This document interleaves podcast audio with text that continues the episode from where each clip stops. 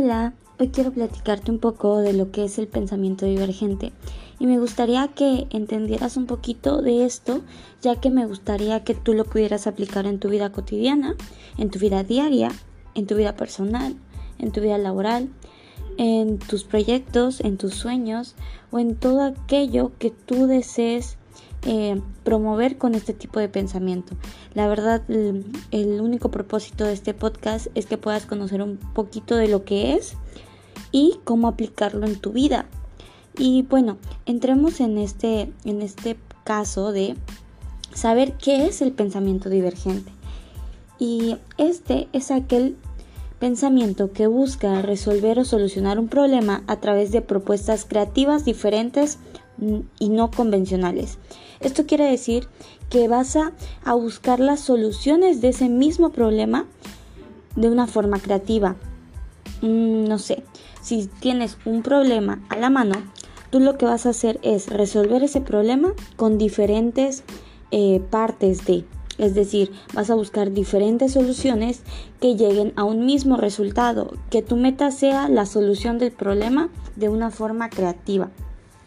Eh, este tipo de pensamiento permite generar múltiples y creativas ideas buscando soluciones a un mismo problema. Es decir, encontrarás alternativas de forma ingeniosa a través de la fluidez que nos faculta para tener gran cantidad de ideas. También lo vas a buscar a través de la flexibilidad con la que creamos respuestas de distintas, a distintas propuestas, perdón, y también la originalidad. Esta nos sirve para que podamos producir ideas poco comunes, es decir, siempre vamos a tratar de ser originales en esta parte. Y también vamos a meter la elaboración con la que desarrollaremos y mejoraremos las ideas de nuestro problema o de nuestro entorno. Y bueno, te voy a platicar un poquito porque es importante potenciar el pensamiento divergente. Y este es porque la creatividad no se determina solo con el coeficiente intelectual que muchos dicen. Em, de hecho, ser capaz de desarrollar un pensamiento divergente va mucho más que eso, porque es relevante tener una mente creativa. Contar con este pensamiento o con este tipo de pensamiento promueve actitudes como la curiosidad, la proactividad, el inconformismo, la curiosidad nuevamente, que esa es la que siempre nos pica, siempre, y la capacidad de arriesgarnos en todos los aspectos de nuestra vida. Realmente por este tipo de características el pensamiento divergente es más común en edades tempranas, porque cuando somos niños imaginamos de todo, cuando jugamos, cuando dibujamos, cuando estamos con nuestros amigos, con nuestros padres, cuando estamos en un ambiente donde podamos imaginar o cambiar algo, nosotros aplicamos ese pensamiento divergente.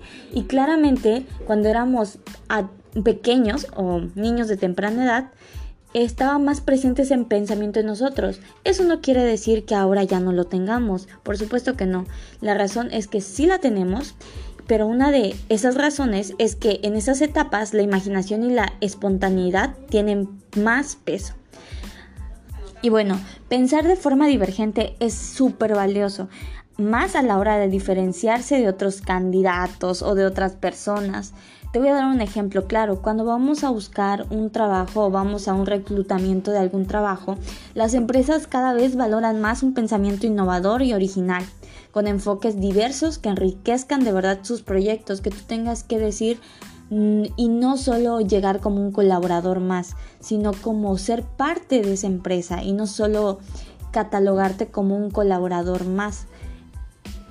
Y para finalizar, te quiero platicar un poquito de cómo trabajar el pensamiento divergente en, o sea, con gente joven, con gente que sigue estudiando, para que cuando un día ellos salgan y puedan enfrentarse a diversas empresas, ellos tengan más esa habilidad de demostrar su pensamiento divergente. Y hay múltiples técnicas para aplicar esta divergencia en ese tipo de pensamiento. Em, puede ser la lluvia de ideas, la cinética, los mapas mentales. Eso sí, es